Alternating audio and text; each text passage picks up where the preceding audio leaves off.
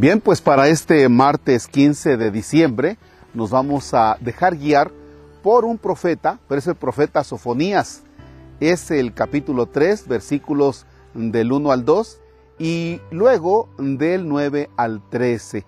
Así es que los que ya estaban acostumbrados al Evangelio de San Marcos, San Mateo, San Lucas, San Juan y se acostumbraron a la lectura del profeta Isaías, pues resulta que ahora los vamos a poner a sufrir con el profeta Sofonías.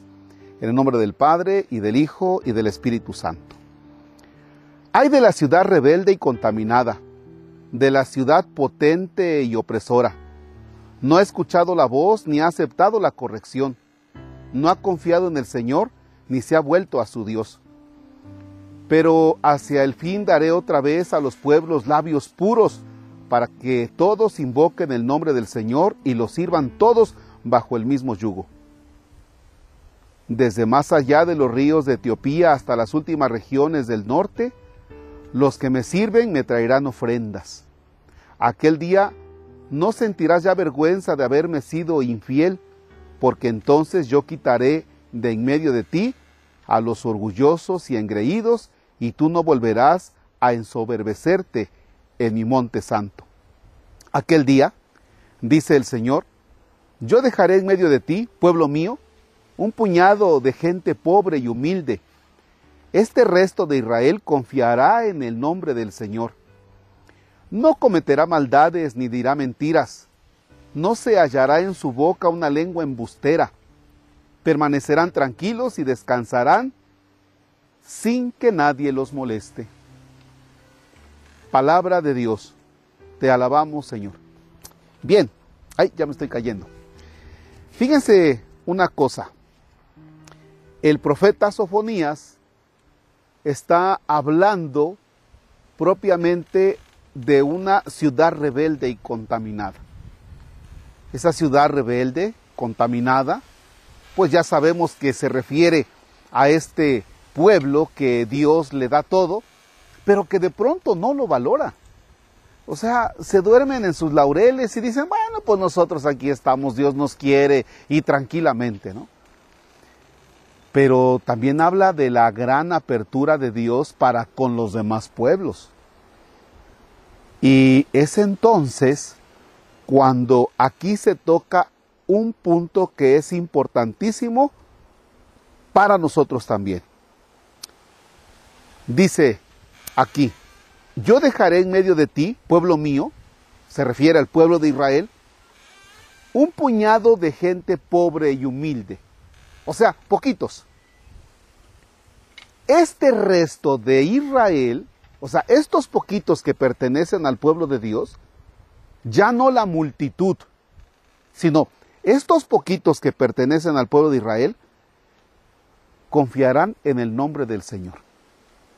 A ah, caray, entonces nos encontramos con que ya no es ese pueblo numeroso, es la multitud, sino unos cuantos. Esos cuantos son los que confían en el Señor. Ahora, vamos a nuestra realidad.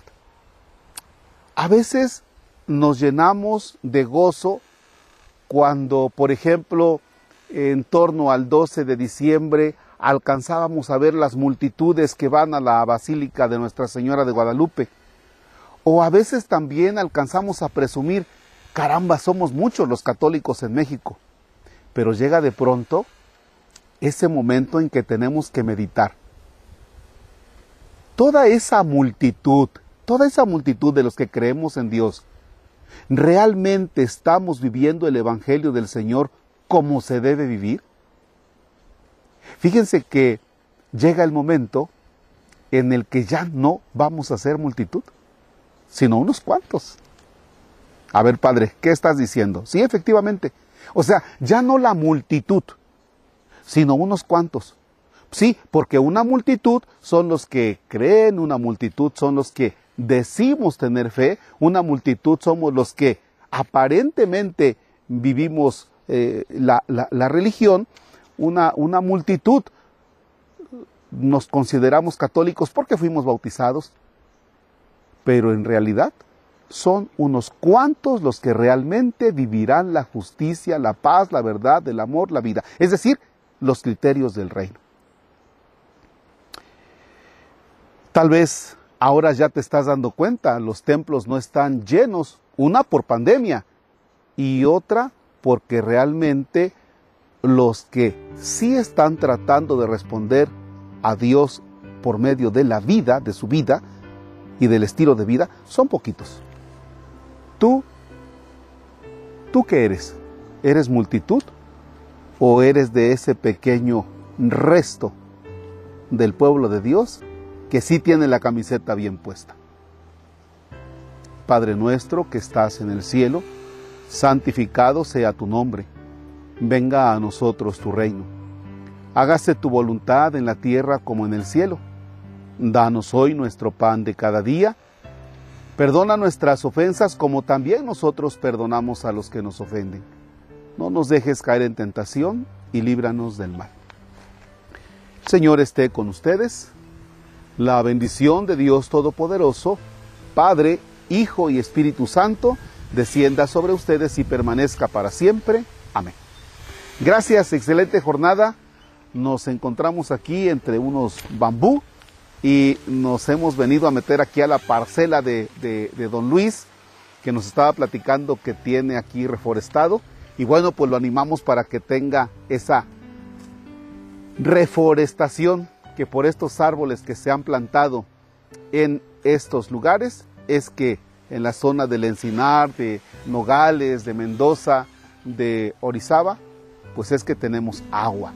Así es que entonces menos, menos talar y más reforestar. Don Luis, gracias.